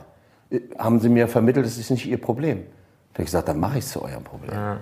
Ich habe es öffentlich gemacht, eine Petition gestartet und die Politik, die das dann wusste, die wusste auch schon vorher, dass es das gibt, so ein bisschen, haben nichts getan. Erst als ich es ihnen auf die Füße gestellt habe. Das ist schon widerwärtig. Aber dieses Handbuch für Pädophile, ist gleichzustellen mit einem Sprengsatz, Bausatz für einen Terroristen. 1000 Seiten. So viel Zeit hatten sie schon. Es fing mit 300 Seiten an. Mittlerweile fast 1000 Seiten. Ein Handbuch, in dem gut wissende Pädophile über Jahre hinweg zusammengeschrieben haben, wie man ein Kind missbraucht, ohne erwischt zu werden wie man das Jugendamt manipuliert, wie man Eltern manipuliert, wann die beste Zeit ist, Kinder zu entführen, wie man sie anlockt. Da ist eine Hand abgebildet, Micha. Die zeigt dir, wie tief du mit den Fingern in einen Säugling eindringen kannst, ohne erwischt zu werden. Oder in ein anderes, in jeder Altersstufe. Da sind Tipps drin, wie man ein Kind missbraucht. Und das wurde verkauft. Das konntest du im Darknet runterladen, hochladen, weiterleiten, besitzen, ausdrucken. War in Deutschland nicht verboten. Es war nicht verboten? Nein. Und nochmal, wenn dieser Mann dir jetzt nicht gegenüber sitzen würde und hätte nicht das getan, was er gemacht hätte, wäre es auch bis heute nicht verboten. Aber, aber das ist ja genau das Gleiche wie der Kampf gegen Drogen, den sie in den 70ern gestartet sind. Der hat ja auch nichts gebracht. Richtig, wenn sie es nicht konsequent machen. Ja, aber das, das, das Ding ist ja, wenn es ja im Internet ist, dann kann sich ja jeder, der es will, holen. Jetzt wirst du einfach geahndet, oder? Naja, aber, aber, aber guck mal, vorher war es auch schon so, selbst wenn sie danach gesucht haben, es war ja nicht verboten. Jetzt, wenn jemand das sucht, dann kann ja auch die ermittelnden Behörden sofort sagen, alleine schon dadurch machst du dich auffällig. Mhm. Vorher ist das scheißegal, ob er sucht, der konnte es ja zu Hause haben und am Arm. Mhm. Jetzt ist es verboten. Kindersexpuppen sind verboten, Freiheitsstrafe. Wir nehmen den Stück für Stück etwas ab. Ja. Gleichzeitig bin ich aber auch jemand, der sagt, ja, wir müssen das mit Gesetzen bekämpfen, aber gleichzeitig auch mit Prävention und Aufklärung. Wir müssen den pädophilen Tätern Möglichkeiten geben, sich helfen zu lassen. Wir haben nur zehn Anlaufstellen in Deutschland von äh, nicht zum Täter werden und wir haben aber so viele Pädophile und die sind überall. Das reichen zehn Anlaufstellen nicht. Wir müssen an beiden Seiten, an der Präventionsseite und an der Gesetzesseite handeln. Und wir müssen vor allen Dingen auch die Opfer von Missbrauch viel länger betreuen. Meistens haben die, die kriegen die Dreivierteljahr Betreuung, das wart. Ja. Also, das Wort Prävention ist mir jetzt gerade stecken geblieben, weil ich habe immer noch versucht, das Thema Puppe mal zu reflektieren, weil das, das Buch, das ist katastrophal, das ist klar. Aber bei der Puppe könnte man da jetzt doch auch das Argument bringen, dass die Puppe Teil der Prävention ist. Hm? Das probieren ja auch einige. Jetzt musst du aber dazu wissen, dass bei vielen Tätern, die Kinder missbraucht haben, Ja. wenn man dort eine Hausdurchsuchung, das passiert, man beschlagt den Computer, man sieht, was sie erhalten, wurden bei vielen Tätern diese Kindersexpuppen gefunden. Das heißt, dass viele Täter dann diese Puppe benutzt haben, wie daran geübt haben und irgendwann, anstatt sich helfen zu lassen, dieses Ventil nicht mal gereicht hat. Dazu kommt auch noch, ich meine, du glaubst doch wohl nicht, dass sie diese Kinderpuppe bespringen und sich dabei keine Kinderpornografie reinziehen. Die Wahrscheinlichkeit ist gigantisch groß und aus der Szene von vielen weiß ich das ja auch, ja, dass es so ist. Natürlich, so und pass auf, es ist immer noch so, wenn es jetzt eine, eine Puppe in Form eines Aliens wäre, die nicht aussieht wie ein kleines Kind, aber überleg dir doch mal, du hast eine Tochter oder einen Sohn. Ich schaffe mir, schaffe ein Bild davon. Ich besorge mir das oder fotografiere deinen Sohn. Und lass mir jetzt, wenn ich das Geld habe, genau in dem Körperdimensionen und dem Aussehen deiner Tochter, deines Sohnes eine Kindersexpuppe herstellen. Ja gut, das ist ein bisschen extrem. Aber ich sehe diese Kindersexpuppe immer noch als Instrument für Prävention, weil theoretisch, wenn sie jetzt, sagen wir jetzt mal, bei Amazon bestellbar wäre, dann hätten ja Ermittler die Möglichkeit, die Leute zu, Jetzt? zu checken. Ja. Vorher nicht, haben sie aber nicht. Vorher war ja noch nicht mal die Verbindung da. Ja. Vorher war noch nicht mal da, da haben sie, es, es, ist- da fängt ja schon viel früher an, dass unsere Ermittlungsbehörden viel zu überlastet sind, auch viel zu wenige Leute haben. Die sind so mit der Kinderpornografie beschäftigt, dass sie das gar nicht können. Also das heißt, jetzt, jetzt haben sie aber Handlungsnotwendigkeit, weil jetzt ist sie verboten. Also jetzt müssten Sie, können Sie das Wort Kindersexpuppen als Schlagwort, ist das schon verboten. Also wenn du jetzt Kindersexpuppen eingibst, wirst du schon auffällig. Vorher nicht. Guck mal, grundsätzlich ist es auch so, das habe ich auch mit den Pädophilen besprochen. Wenn jemand sagt, ich habe diese pädophile Neigung und der begibt sich in ärztliche, betreute Therapie und der Arzt kontrolliert diese Therapie und ist immer dran und verordnet, aber ich rede jetzt davon, dass es auf gar keinen Fall aussieht wie ein kleines Kind, solche Dinge. Aber er ist immer in Betreuung, er muss da immer hin. Dann kann ich dem Ganzen noch einen Versta irgendwie mit Verstand entgegentreten. Jetzt ist es so, die können sich diese Dinge einfach bestellen. Die können sich ein ganzes Sortiment von verschiedensten Hautfarben und äh, äh, Aussehen bestellen. Das ist für mich untragbar, unhinnehmbar. Und klar, es wird immer welche geben, die sagen, ist es nicht besser, der missbraucht eine Kindersexpuppe als ein echtes Kind, wenn es mal dabei bleiben würde. Ja, das, das wäre halt in meinen Augen ein interessanter Fall für, für wissenschaftliche Studien, dass man das mal wirklich. Aber bis wir diese Studien haben, sind sehr viele Kinder missbraucht worden. Ja, Ich finde diesen Ansatz, die Prävention zu stärken, das heißt, Täter werden, also nicht Täter werden ausbauen, unheimlich wichtig, dass es in jeder großen Stadt ist, nicht nur in zehn Städten jetzt in Deutschland, dass man den Tätern die Möglichkeit gibt, äh, sich helfen zu lassen, gleichzeitig aber auch ganz klar sagt, wer ein Kind missbraucht, überleg doch mal. ja also ein Kind definitiv, aber die Puppen. Also ich, ich sage immer noch, wenn jemand eine Puppe zu Hause hat und noch nie ein Kind missbraucht hat und auch kein Kinderporno guckt, dann ist es ja am Ende des Tages immer noch sein Ding so. Also da, da, deswegen dort sehe ich halt, also ich persönlich würde da gerne mehr wissen über die über die Kausalität, weißt du, weil du sagst ja jetzt, da ist eine Korrelation, also Leute, die eine Kinderpuppe zu Hause haben, haben auch Kinderpornos geguckt. Und haben Kinder missbraucht. Ob das jetzt eine Kausalität auch bedeutet, das, das würde ich jetzt gerne wissenschaftlich rausfinden. Das kannst du natürlich, du kannst dir natürlich diese Zeit jetzt so nehmen und, und das, da kann man natürlich auch, aber ich persönlich, ich sage ja, die sollen sich ja zuallererst mal helfen lassen. Entscheidend ist für mich, ich setze an und sehe, ich klicke Kindersexpuppe, komme sogar auf einen riesen Betrieb und kann mir das runterladen. Ungefiltert, unkontrolliert kriege ich in allen Farben. So. Das schon alleine ist, ist unkontrolliert. Das ist schon eine Gefahr. Wenn jetzt aber jemand sagt, ich bin, ich, ich oute mich, ich bin pädophil, ich gehe zu Therapeut X. Ich bin bei denen in Behandlung und das über einen langen Zeitraum. Und Therapeut X ordnet mir eine vom Gesetzgeber festgelegte, sagen wir mal, Puppe an, ja, wenn es sowas gäbe oder so ein, was auch immer. Dann ist das aber unter einer Kontrolle und in Therapie. Und nicht einfach wirr rumge und sich dabei noch Kinderpornografie reingezogen. Ja? Also ich, ich grundsätzlich sage ich ja, die sollen sich helfen lassen. Ich bin keiner von den Hardlinern, die sagen, die sollen kastriert werden. Im Gegenteil. Ich sage, die sollen sich alle helfen lassen. Es gibt ja Leute, die sagen, die verdienen die Todesstrafe. Ich sage, seid ihr alle bekloppt? Die haben eine krankhafte Neigung. Aber es gibt auch viele Pädophile. Guck mal, wir haben 250.000 offiziell in, in Deutschland? Ja. Gem Gemeldete? Dass die Polizei und die Behörden sagen 250.000. Das ist nicht wenig. Das, ja, ist aber nur die inoffizielle Aber das ist doch, Zahl. das, wir haben doch 80 Millionen in Deutschland Einwohner. Ja, ja, das wäre dann ein, halb, ein Viertel Prozent. Ja, richtig. Aber die Dunkelziffer ist weitaus höher. So, und die Entscheidende ist ja nicht, dass man jetzt sagt, dass diese 250.000 alle Kinder sich greifen. Genau, genau. Da habe ich auch eine Doku gesehen. Die meisten Missbrauchsfälle finden übrigens in der Familie statt. Ja. Also deswegen ist ja die Prävention, die Aufklärung für den Täter, also sich helfen lassen und die Kinder zu sagen, stopp oder Mama oder Papa oder wem auch immer, mein Papa, mein Opa, mein oder wer auch immer, dass da auch die Kinder sich anvertrauen, unheimlich wichtig. Mhm. Ja, einfach nur Gesetze zu erlassen oder Verbote zu erlassen, ohne gleichzeitig Ventile zu schaffen oder Abhilfe zu schaffen oder Aufklärung zu ist fatal. Deswegen habe ich auch nicht per se gesagt, die Politik macht sich's einfach. Wir machen ein Verbot und das war nächste Kappe. Nein, wir müssen von beiden Seiten kommen. Aber ich akzeptiere nicht, dass, dass mittlerweile die Politik schon so, so beschissen war, dass man sagt, wir müssten aber auch eine Toleranz gegenüber Menschen haben, die sich an Kindern missbrauchen. Die müssen noch eine. Nee, du musst dir das vorstellen, unfassbar für mich. Da missbraucht jemand also ein Kind, wurde verurteilt. Nach zehn Jahren ist das aus seinem Führungszeugnis wieder raus und er kann wieder an Kitas arbeiten, er kann wieder an Sportvereinen arbeiten. Stell dir vor, du hast ein Kind. Würdest du wollen, dass jemand, der ein Kind schon missbraucht hat und verurteilt wurde, nach zehn Jahren mit deinem Kind, würdest du dich wohlfühlen? Würdest du dem, dein Kind anvertrauen, wenn er dann mit dem beim Sport wäre, in der Schule wäre, im Kindergarten wäre? Würdest du dich wohlfühlen?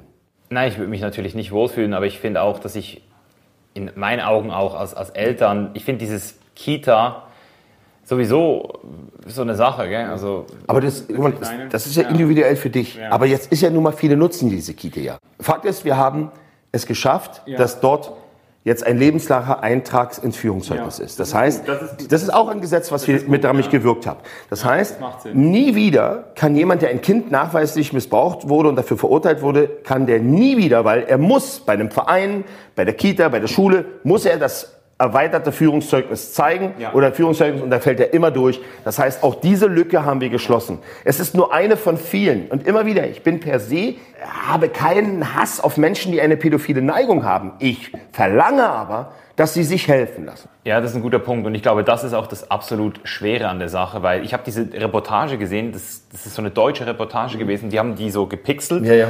und so ein Mann, Mann und eine Frau, so ein Paar und die haben dann auch so gesagt, hey, das ist für die halt einfach auch fucking schlimm so, Ja. weil die halt, also die, die haben sich das ja nicht ausgewählt. Das hat er, der hier saß, auch gesagt. ja, genau, du hast ja auch einen hier Ja, gehabt. ja, er hat genau das Gleiche gesagt. Und als ich das, ich habe das zum ersten Mal, habe ich so verstanden, wie scheiße es sein muss, pädophil zu sein. Weil du bist halt so in diesem Körper mit diesen Neigungen und dann hast du irgendwie nie, also das, die, hat- die, die, ich glaube, die Frau hat dann auch gesagt, sie konnte das auch lange ihrer Mutter gar nicht sagen.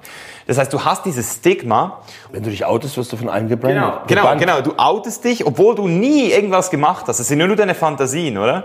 Und dann hast du nach, musst du dir mal vorstellen, also das, ich sehe dieses Problem sehr systemisch gerade, also fast unmöglich, da jetzt den richtigen Ansatz für mich zu definieren, weil man redet nicht gerne drüber. Und damit fängt es schon an. Das ist meine genau. Aufgabe, darüber Ja. zu reden. Man redet nicht gerne drüber. Merkst du übrigens die Parallelen zum Mobbing? Ja, ja, klar. Tabuthema. Ja, es ist ein Tabuthema. Also gut, Pädophilie ist ganz klar ein Tabuthema. Man, man schaut ja auch nicht gerne hin. Also du hast mir ja vorhin in deinem Podcast gesagt, stell es dir mal vor. Und ich so, Alter, ich will mir das gar nicht vorstellen. Ich will mir den gar Oder das heißt, ich, ich, das ist so eine krasse Aversion, dass ich einfach ähm, gar nicht weiß, pff, ist zu hart für mich, Mann. Das ist, das ist nicht mein Battle. Und, und ich habe es ich hab's zu meinen gemacht. Und das, wenn du einmal diese Pandora-Box öffnest und siehst, Ja, ja, ja, was ja. da gelitten wird.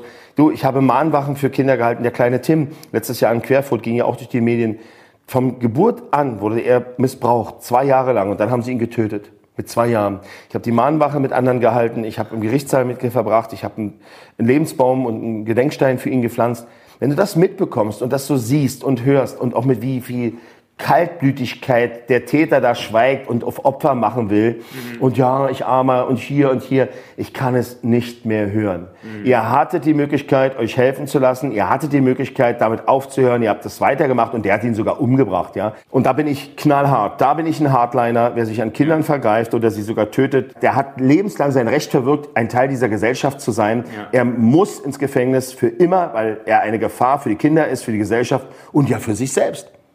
Ja, deswegen, da bin ich auch absolut. Und wenn ich da wieder höre, und da sind wir wieder bei dem Thema, und wir müssen ja ein bisschen Wahlwerbung machen, dass es die eine oder andere Partei gab, die sogar Sex mit Zwölfjährigen befürworten wollte und das, das wollte, dass das geändert wird, dass man Sex mit Kindern machen kann. Oh, ich kenne mich mit Politik nicht, nicht aus. Waren das die Grünen? Was habe ich jetzt nicht gesagt, aber ich habe auf jeden Fall einen grünen Finger. So, und die gleichen Parteien haben übrigens versucht, obwohl das ja schon Jahre her ist, und sagen erst, wir haben damit abgeschlossen. Dann sage ich, ist okay, weil das ist ja in den 80ern gewesen oder Ende der 80er, Anfang der 90er. Aber die gleichen Parteien haben versucht, das Handbuch für Pädophile, dass es verboten wird, zu verhindern. Ah. Und das auch mit den Kindersexpuppen. Und auch das Verbot des Eintragung ins Führungszeugnis. Wenn ihr euch doch also geändert habt, wieso bekämpft ihr den Kinderschutz? Oder den Missbrauch an Kindern. Also, ja. da könnte jeder, der den ein oder andere will, es gibt nicht nur schlechte in jeder Partei, es gibt auch gute. Aber Fakt ist, die Frage muss erlaubt sein. Und ich finde, für mich ist Kinderschutz unverhandelbar und so trete ich auch auf. Und wer der andere Meinung ist, kann gerne mit mir in ein Streitgespräch gehen und sich mir in den Weg stellen. Ihr werdet merken, ich stehe, ihr werdet nicht mehr stehen. Ja, eben, es ist, es ist einfach dein Battle und, und jetzt nochmal vielleicht zurück zu diesem Thema Mobbing, weil damit kann ich, glaube ich, besser auch reinfühlen. Mhm. Also ich, ich versuche es jetzt nochmal so zusammenzufassen, das sag mir, ob ich nicht falsch liege. Also deine, dein Ansatz ist es, sowohl bei Eltern als auch bei Lehrern für Bewusstsein zu sorgen, damit die frühzeitig wissen, wie man in diesen Situationen direkt agiert, damit das nicht Nimm, zu einem Trend und einer Gewohnheit nimm wird. Nimm mal einfach mal mein Seminar, das erklärt es ja. vielleicht am besten. Ich gehe ja. halt in eine Schule und arbeite mit allen Schülern. Sie sind alle Teil des Problems und alle Teil der Lösung. Und Mobbing geht, zieht sich durch alle Kreise, in der einen Klasse mehr, in der anderen mhm. weniger. Wir setzen ein Zeichen. Wir gemeinsam für Respekt und Toleranz. Mhm. Ich arbeite zuerst mit den Schülern. Mhm. Ungefähr zweieinhalb Stunden. Mit einer Pause dazwischen. Die Lehrer sind anwesend, um das Problem auch zu sehen, wahrzunehmen. Dann arbeite ich danach mit einem Workshop mit den Lehrern und den Sozialarbeitern, um sie weiterzubilden, um ihnen Maßnahmen mit an die Hand zu geben, wie sie das, was sie gesehen haben, in die einzelnen Klassen tragen und vertiefen. Okay. Und am Abend für die Eltern, die es interessiert, und bei mir als prominente Persönlichkeiten kommen meistens mehr, hole ich mir die Eltern, um sie auch nochmal aufzuklären über die Gefahren von Mobbing, die Gefahren vom Handy, um die Signale zu erkennen, wenn ihre Kinder gemobbt werden, weil Kinder sich oft nicht anvertrauen. Ich nehme alle mit an Bord. Die Schüler, die Lehrer, die Eltern. Alle sind sie Teil des Problems, aber auch alle sind sie Teil der Lösung. Und gleichzeitig kämpfe ich in der Gesellschaft für ein Bewusstsein, dass Mobbing kein Kavaliersdelikt ist. Dass es nicht okay ist, wenn ein Oliver Pocher sich andere vorkneift und durch den Dreck zieht, nur weil es ihn finanziell oder PR-mäßig nutzt. Mhm. Mobbing ist gefährlich. Und Kascha Lehnert hat es auch das Leben gekostet. Und interessant war, das Erste, was Oliver Pocher versucht hat, obwohl er ja gar nicht involviert war, war den Fall Kascha Lehnert, das Thema so klein zu machen. Mhm. Er hat sogar gepostet, das habe ich gesichert, dass sich jemand, der sich umbringt, wegen Mobbing, ja, dass er eigentlich selber mit dran schuld ist. Er bringt sich ja gegen, für sich selbst um. Oder ich muss jetzt noch mal nachlesen, will jetzt auch nicht falsch sagen, aber ich habe es gesichert, so nach dem Thema, dass niemand andere dafür eine Schuld trägt, wenn sich jemand umbringt, als die Person selber. Kurioserweise hat er einen riesen Shitstorm, ohne dass er damit involviert war, bekommen, weil es hat auf Instagram stattgefunden. Und wer macht mehr Mobbing auf Instagram als er? Keiner. Und deswegen hat er so versucht zu bekämpfen, dass die Welle der Empörung auch ihn trifft hat es aber. Mhm. Und dass wir keine Freunde mehr werden, ist ja jedem nach dem letzten Jahr bekannt. Muss ich auch nicht. Also ich scheiße auf Oliver Pocher und er auf mich. Ja. Ja, Oliver Pocher, keine Ahnung. Wer ist denn das überhaupt? Genau. Es ist jemand, der jemand sein möchte und der könnte auch jemand sein. Er könnte seinen Namen, seine Reichweite für Positives nutzen. Aber es ist viel besser, andere durch den Schmutz zu ziehen und lächerlich zu machen. Finde ich schade. Das ist ja so ein bisschen das Ding, was ich, was ich ja auch verstehe. Weil ich Warst du eigentlich auch schon mal bei ihm? Also nee, du also bist ja noch kein YouTuber. Also. Nee, ich, ich habe mal ein Video gemacht, wo ich ihn angesprochen habe, weil er irgendwie gegen Influencer gehatet hat. Das ist es ja. Und, und ich finde einfach in ihm, da spricht so eine, ja, also am Ende des Tages ist es halt Hass. So, also in irgendeiner Form. Eine Abneigung, eine Abneigung. Ja, also so eine Aversion. Und, und ich finde, diese Energie zu investieren, um andere Leute runterzuziehen, einfach immer sehr anstrengend. Wobei ich nicht alles, was er sagt, als, als ja, schlecht finde. Ja. Ich bin genauso wie er, dass ich sage, das, das sage ich schon lange, Kinder haben im Netz nichts zu suchen. Man sollte keine Kinderbilder öffentlich stellen. Auch Influencer, die das tun, Ja, sage ich, seid, ja. lasst Genau. den Scheiß sein. Was ihr, ihr liefert eure Kinder damit schon als Ja. Masturbationsvorlage und sorgt dafür, dass eure Kinderbilder missbraucht werden können und auf Portalen landen. Da stimme ich zu. Ich stimme auch zu, dass wenn überteuerte Produkte unverschämterweise kosten drei Euro und die verkaufen es für 100, dass man das anprangern kann. Auch da stimme ich zu. Aber warum immer diese Beleidigungen, Diffamierungen und oh. Es ist auch so eine Art Bevormundung, weil ich persönlich, schau mal, ich habe ein iPhone 12 Pro. Ich weiß, dass dieses iPhone auch nicht äh, ethisch gemacht worden ist, aber es ist am Ende des Tages meine fucking Entscheidung. Genau wie du sagst, hey, ich, ich hole mir ein Steak, wenn ich Bock drauf habe. Mache ich übrigens nachher, alleine weil ich heute eben, mit dir... eben, sag, sag, schau mal, und jetzt, und jetzt wende ich meine Moral an Drück die anderen auf. ja, also ich sage jetzt, weil ich das nicht so sehe, bist du jetzt scheiße. Und, und das ist ja das, was Oliver Pocher macht. Und, und ich meine, bei dir ist es immer noch so, dass du sagst, hey, ich gehe gegen etwas vor, gegen eine, eine Sache. Aber bei ihm ist es ja so, er geht dann wirklich auf ganz spezifische Richtig. Leute. Ich gehe aufs Ganze. Und, und das, ist, das ist das Problem, weil er selbst... Das kann, also ich meine, es gibt Leute, die wollen halt den Scheiß für 100 Euro kaufen, auch wenn es nur 3 Euro kostet. Weißt du, ich, ich, ich lasse mir auch gerne... Alter, we- weißt du, was Markenkleider, was das, weißt du, was eine Ray-Ban-Brille In Wirklichkeit kostet 5 Dollar. jeder, der eine Ray-Ban-Brille besitzt, soll sich mal fragen, Alter. Der wurde hart gescammt. Aber richtig, richtig. So, das ist ein Anker, der wurde gesetzt. So, und, und aber das, das ist so dieses Problem. Ähm, und, und deswegen finde ich es auch interessant, jetzt wo du sagst, das ist ja eigentlich auch Mobbing, weil ich wurde zum Beispiel auch schon sehr oft, ich habe schon einige Shitstorms erlebt, Mann. Über mich gab es Videos im Internet, wo Leute gesagt haben, der ist auf Stoff. Ähm, ein Typ, ein Ex-Geschäftspartner hat irgendwie Sachen über mich erzählt, weißt du, und dann kriegst du aus nichts. Hunderte von Nachrichten von irgendwelchen frustrierten Menschen, muss man halt so sagen, weil ich habe noch nie in meinem Leben irgendwo gehatet, so, weißt du, es ist so, Du kannst dir deinen Teil denken, aber du kommentierst da nicht. aber das musst du zuerst mal lernen. Also jetzt nach sieben Jahren weiß ich, dass wenn jemand mir unter ein Video schreibt, du bist ein Hurensohn oder was auch immer, dann weiß ich, okay, du hast einfach, du hast einfach, du bist nicht geliebt worden wahrscheinlich oder du hast zu wenig Liebe erfahren, weißt du? Ist ja okay. Also ich verstehe dich so. Aber früher, das war hart. So, das war hart. Das ist auch Mobbing. Muss man erst mal- Cybermobbing, oder? Das nennt man das ja. Und das ist ja, also Cybermobbing, das, ich weiß nicht, wiefern, wie krass du dich damit beschäftigst, das wahrscheinlich auch. Natürlich ist der Teil meiner Arbeit. Es ist die digitalisierte Form, die ganz schnell ist. Aber das ist ja noch viel krasser, weil ich habe das heute mit Julian habe ich darüber gesprochen, mit meinem Kollegen. Ich habe darüber geredet, weil ich habe vor zwei Wochen oder vor drei Wochen habe ich eine Instagram Story gemacht, wo ich den Leuten einen Tag gezeigt habe, wie ich, wie ich entspannt habe, wie ich, wie ich geile Sachen gemacht habe. Und am Schluss habe ich gesagt, ich habe übrigens LSD genommen. Hast du vorhin nur gesagt, ja. Ja, aber ich, ich habe einfach LSD genommen. Und das kam dann in den Zeitungen zuerst so. Ehrlich, ja? Ja, also die Schweizer Boulevardpresse hat gesagt, boah, Misha verherrlicht LSD. Und dann haben das ein paar Portale gepostet. Und dann habe ich so 100 Kommentare gesehen von Leuten so, ja, dieser Misha. Und weißt du, Also so richtig so die, die, die Elende, also so, so Leute, die einfach so das noch nicht verstehen oder nie verstehen werden, welches Potenzial in diesen Substanzen steckt, in meinen Augen so. Also jetzt nicht nur in Bezug auf Spaß, sondern auch Arbeit mit dir persönlich.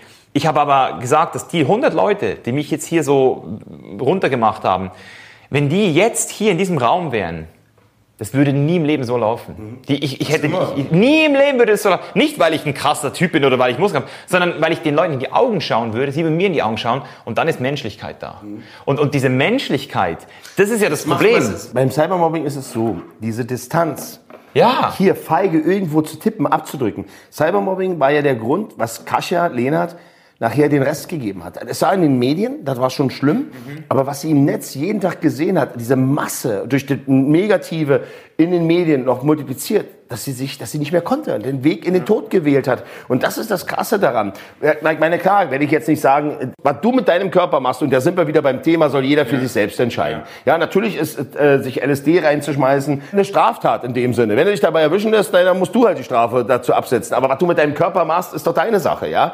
Muss jeder für sich selbst entscheiden. Aber dass natürlich Leute es sich einfach machen und da rumtippen, natürlich ist das einfach. Ich sage immer, das sind die sogenannten Facebook-Helden, die Tastaturhelden. Die drücken ein paar Knöpfe und sagen, wisst ihr was, für Menschen, die nicht besser können als haten und Scheiße erzählen, hat der liebe Gott das Zehn-Finger-Roulette erfunden.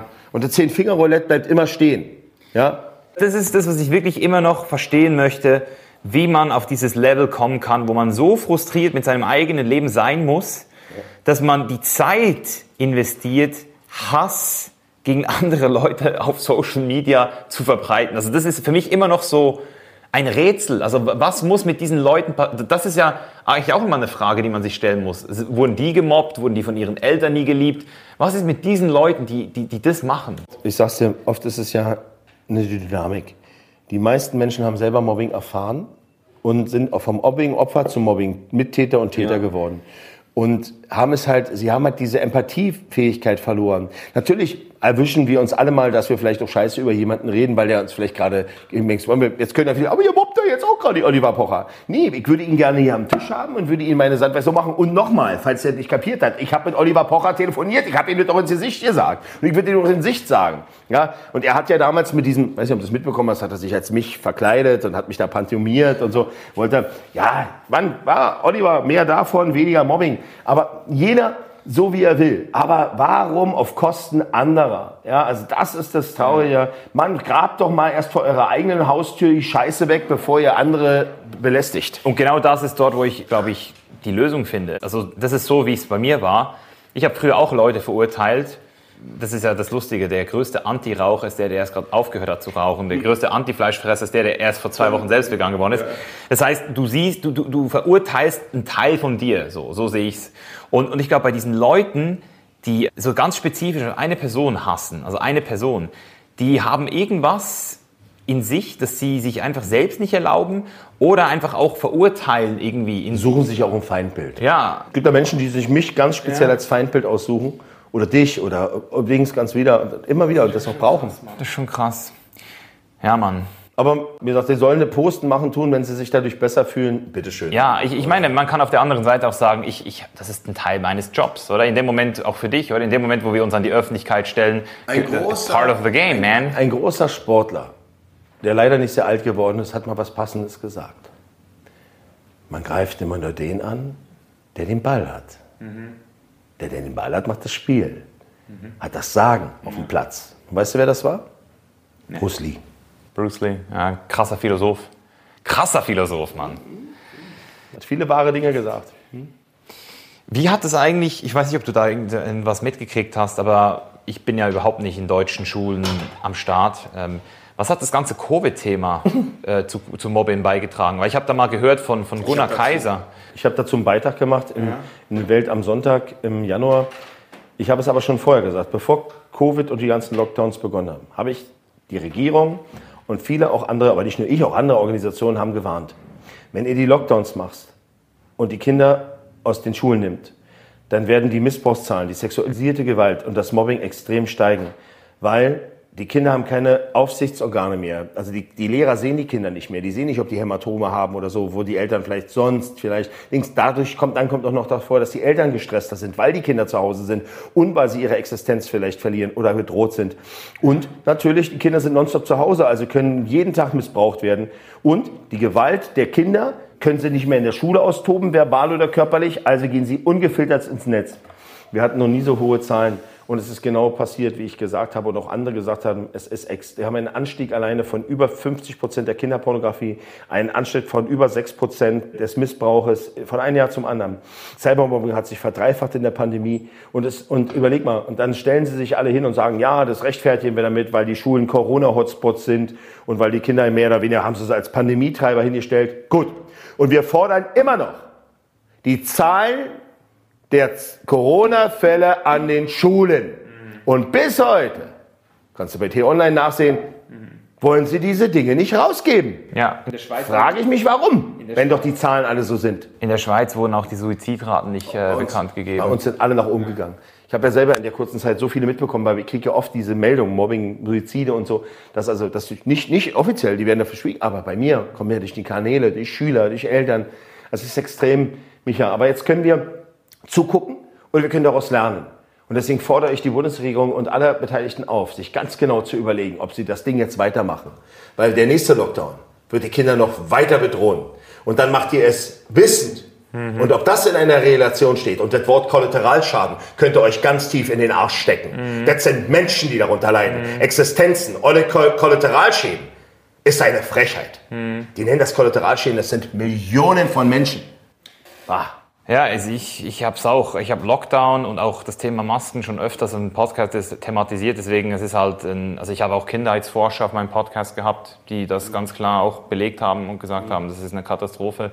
Wirst du denn immer, bist du denn schön als Leugner und Kinder ja, und so ja, ja das, das ist ja das Lustige. Das ist ja genau das Ding. Ich habe einen Podcast gestern gesehen von Joe Rogan und einem Typen, der, das ist nicht ein Anti-Impf-Typ, sondern der hat sich geimpft zweimal und hat seither so einen steifen Nacken. Also der, der hat Schmerzen im Nacken seither, also seit der zweiten Impfung und hat gesagt, als er das einfach nur bei Twitter gepostet hat, dass er nach der, weil er ja geimpft war und gesagt hat, hey, ich hab das, hat das jemand auch. Er wollte es einfach nur wissen. Haben seine Leute dann gesagt, hey, du bist absolut verantwortungslos, dass du hier so gegen die Impfung. Also weißt du, im Sinne von, ist ja auch krass, wenn du nicht dafür bist ja. und wenn du nicht die Schnauze hältst, ja. dann bist du ein Nazi, ein Aluhuträger ja. oder ein Schwubbler, ein Verschwörungstätiger.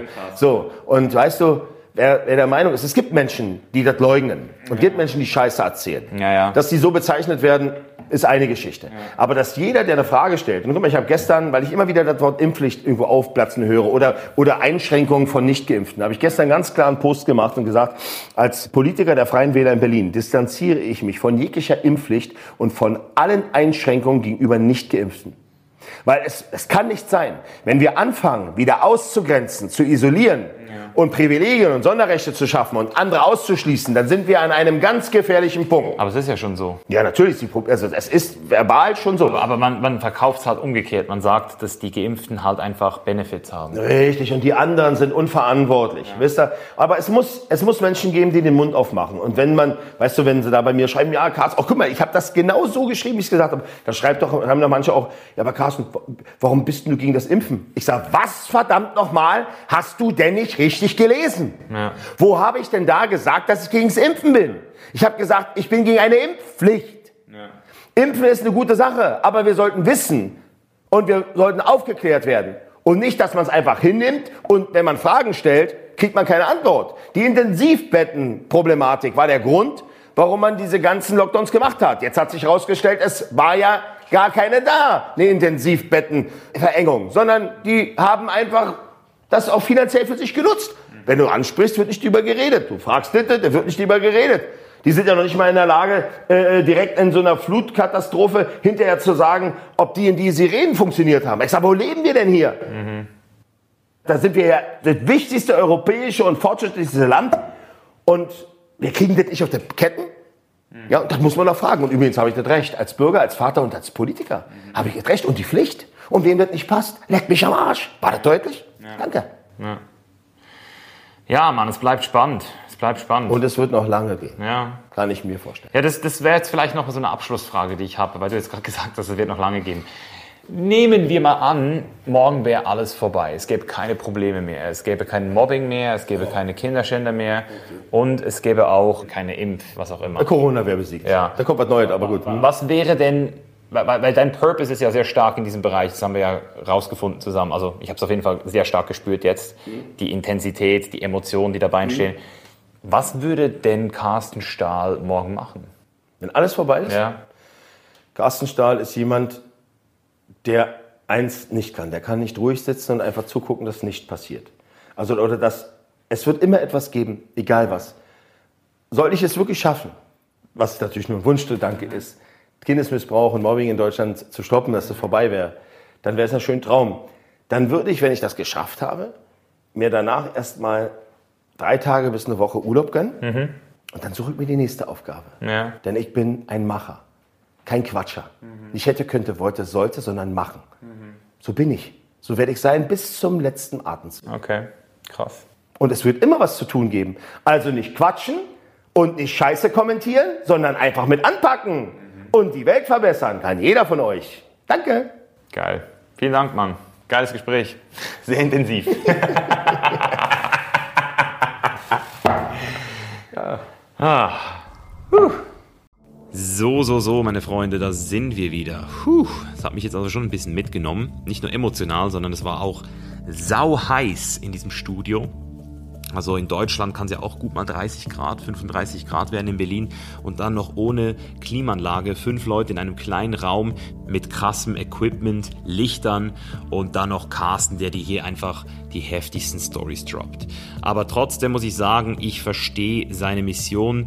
Ich habe von außen nicht so richtig gewusst, wie ich ihn einschätzen kann, aber er lebt das wirklich, das ist wirklich er äh, und das finde ich halt immer wieder super interessant, auch solche Leute einfach mal so ein bisschen genauer zu beleuchten und ähm, einfach auch mal so ein bisschen zu erfahren, was da wirklich auch eben sich hinter dem Auftritt verbirgt.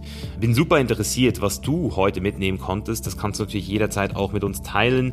Du kannst uns immer schreiben. Du kannst auch mal gerne die Links in den Show Notes abchecken. Dort kriegst du übrigens auch Zugriff zu meinem neuen Workshop über die drei größten Lügen, die dich noch in deinen Ketten halten und dir nicht ermöglichen, das Leben zu leben, was du gerne möchtest. Wir haben jetzt schon viel über Korruption und Lügen gesprochen hier in diesem Gespräch und ich kann dir sagen, dass es auch in deinem eigenen eigenen Verstand Lügen gibt, die dir nicht erlauben, dein Chainless Life zu leben, die dir nicht erlauben, Geld mit einer Sache zu verdienen, die dir wirklich Spaß macht, dich wirklich erfüllt, auch mit Menschen in Kontakt zu kommen, die genauso denken wie du, die dich nicht ablehnen für der, wer du bist und dich eben auch zu 100% so annehmen, wie du bist. Das sind intime Beziehungen und das fördern wir mit The Chainless Life und weil wir gemerkt haben, dass es einfach sehr viele Menschen gibt da draußen, die am Anfang noch nicht so richtig wissen, wo anzufangen, habe ich diesen Workshop gemacht, damit du direkt diese drei Lügen auch bei dir identifizieren kannst und natürlich auch direkt die Tipps dafür kriegst, wie du es in Zukunft besser machen kannst, was du tun kannst, um wirklich auch dein Leben selbstbestimmt zu leben. Das ist die Mission von The Chain is Life, Bildung, die befreit. Ich sage vielen Dank, dass du hier warst und bis nächste Woche. Dein Mischer. Peace out.